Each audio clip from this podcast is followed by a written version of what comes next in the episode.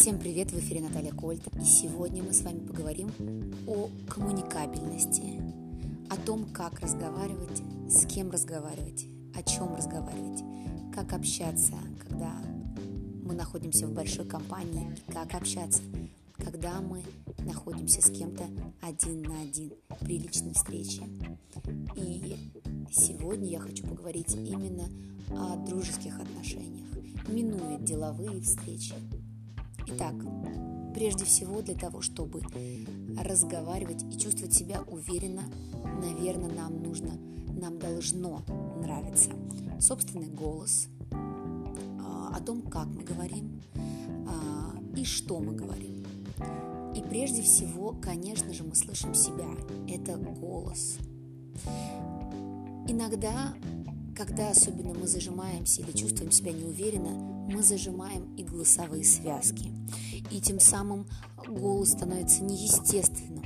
Особенно не всем нравится, когда мы записываем аудиосообщения, например, а потом их переслушиваем, и нам кажется, какой мерзкий, ужасный голос. Это не мой голос. И да, это не ваш голос, это голос, который прошел определенную обработку. И на это не стоит обращать внимание. Иногда люди нам слыш... нас слышат совершенно по-другому. А, я сталкивалась с таким же примером, когда записываю свои голосовые сообщения. Мой голос кажется мне обычным, иногда даже слишком песклявый, а люди говорят, какой у тебя приятный голос. И это радостно слышать, потому что они оценивают не только тембр голоса, но и эмоциональность, которую несет а, ваша, звука, ваша звуковая подача. Позитив, а, немонотонность. И вот это все делает вашу речь красивой. Итак, первое, что мы с вами должны сделать, это подкорректировать наш голос. А, это можно сделать не зажимав связки, не уходя на верхние регистры, а немножко спустить его пониже. Но не так, чтобы вот так разговаривать, а постараться разговаривать через грудную клетку. Об этом есть много книг, и сейчас я даю только маленькие, знаете, а, крючочки, за которых можно зацепиться и потом изучить эту тему, если она вам интересна. Итак, первое – голос. Второе Наша речь должна быть эмоциональной. Значит, мы должны а, вкладывать в нее больше позитива, а, делать ее как волна, как речка, которая перетекает.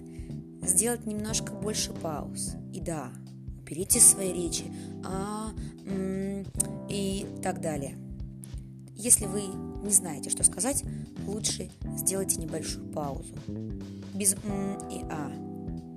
Это относится и к общению тет-а-тет, и к э, записи вебинаров, публичных сообщений, аудиосообщений, неважно. Просто постарайтесь не спешить и не стесняться. И да, очень хороший лайфхак. Как только вы что-то записали, прослушайте это еще раз. И не важно, что это. Может быть, вы надиктовываете своему сыну, что купить на рынке – ну или мужу. Главное, чтобы вы прослушивали эти сообщения и анализировали, нравится вам голос, нравится ли вам, как вы говорите, что вы говорите. И над этим мы постоянно работаем. Конечно же, улыбка.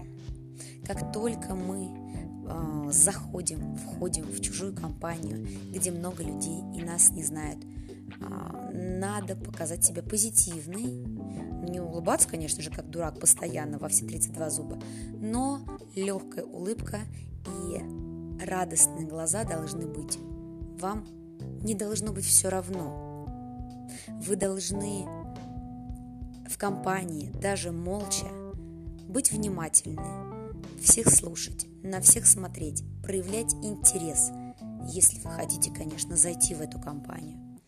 Улыбаться, быть позитивной – и тогда вы излучаете энергию и посыл не «уйди от меня, я закрыта», а «здравствуйте, добрый вечер, рада вас приветствовать, мне с вами нравится».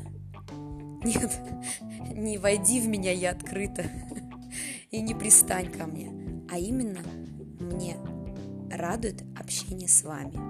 Вот такой посыл должен быть, когда мы куда-то заходим. Дальше. Самое страшное – это говорить. Говорить много, и это получается далеко не у каждого.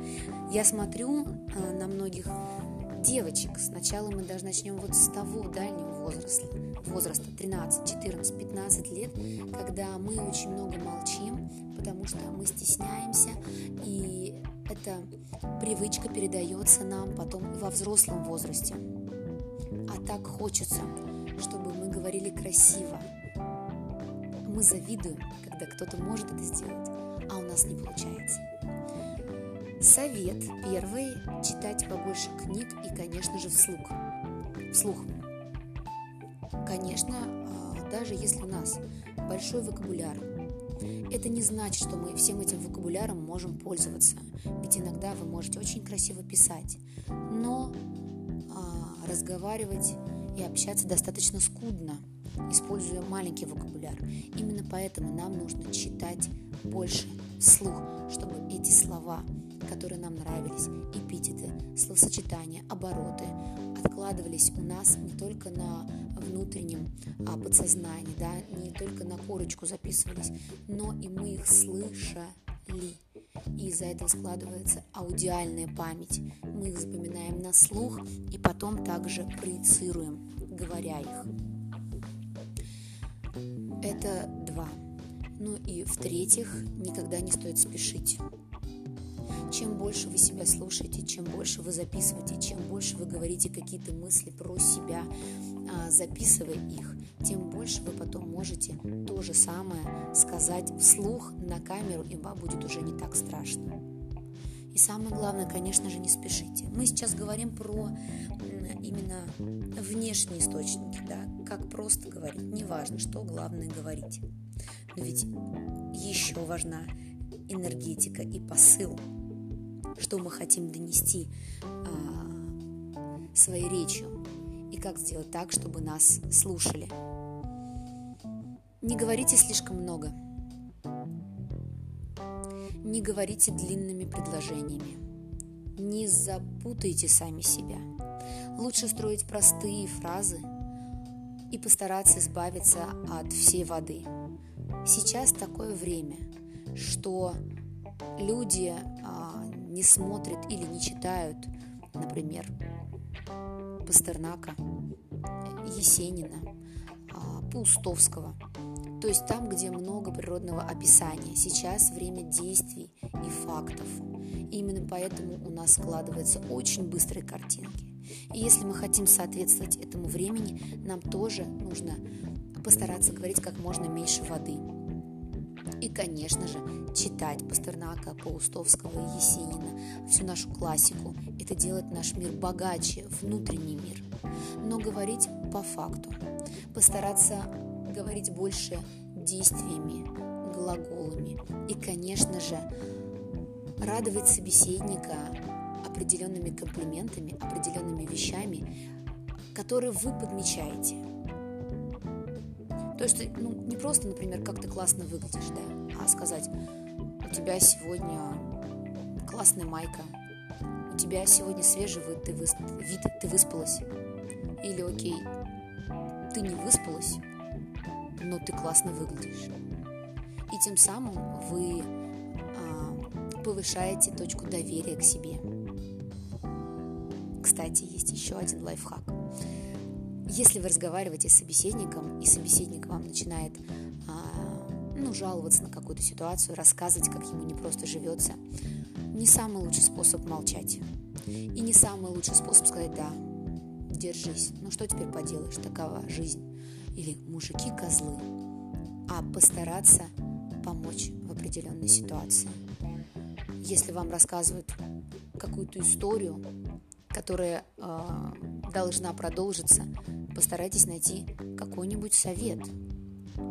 Не научить человека, а просто дать определенный вот такой же лайфхак жизненный, который он примет к сведению.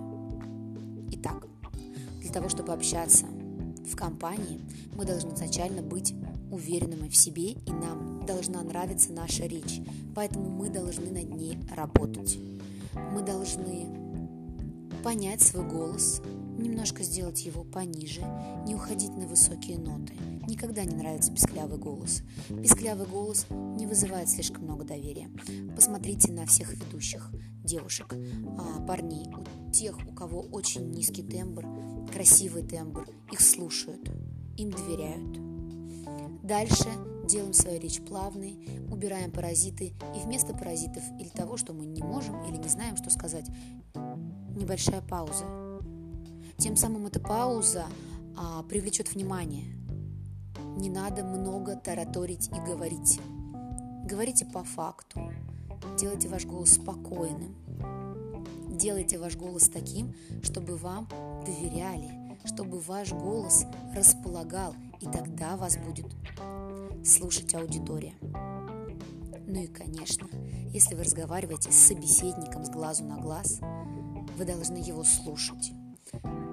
И не просто поддакивать, или не просто обобщать и вздыхать, или молчать, а постараться дать какой-то, может быть, маленький, но правильный совет. Может быть, постараться открыть новую информацию. Ой, я сбилась с ног, не знаю, а где мне найти куртку. Даже если человек туда не пойдет. Скажите пару мест, где вы действительно видели классные вещи. И тогда а, возникает определенная доля доверия. И в следующий раз, может быть, вы попадете. И далее мы должны говорить чисто и стараться не запинаться, стараться не путать слова. И самое главное, говорите маленькими простыми предложениями. Не, пос... не старайтесь усложнять свою речь. Старайтесь сделать так, чтобы ваша мысль была предельно понятна. Начинайте сначала и до конца, как будто вы объясняете ребенку, что вы хотите и как вы хотите. Потому что если вы говорите вроде как фразы, но начали вы с середины своей мысли, то вас никто не понял. А человек, который у, у, умеет мыслить логически, он вашу речь не то чтобы не поймет, а перефразирует в законах логики. Поэтому для того, чтобы вас хорошо понимали, используйте законы логики. И тоже советую обратиться к этой теме. Это небольшая часть того, что можно сделать для того, чтобы немножечко расположить к себе людей или одного человека. И да, самое главное, повторюсь, излучайте позитив и излучайте интерес к людям.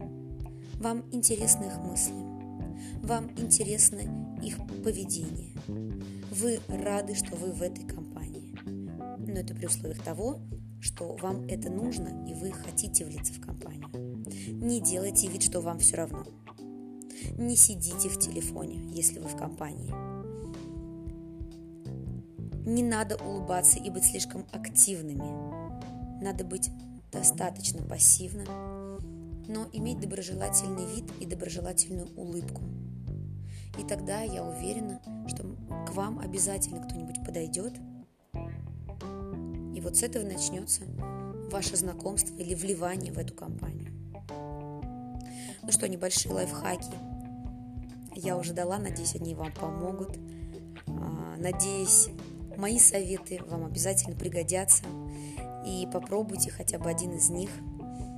И, конечно, очень хочется, чтобы вы стали открытием, вы стали увереннее в себе, вы стали раскрепощеннее, и все-таки потом вспомнили, что Наташа дала классный совет, я им воспользовался, у меня получилось. Все. Хорошей вам практики. До встречи. Услышимся.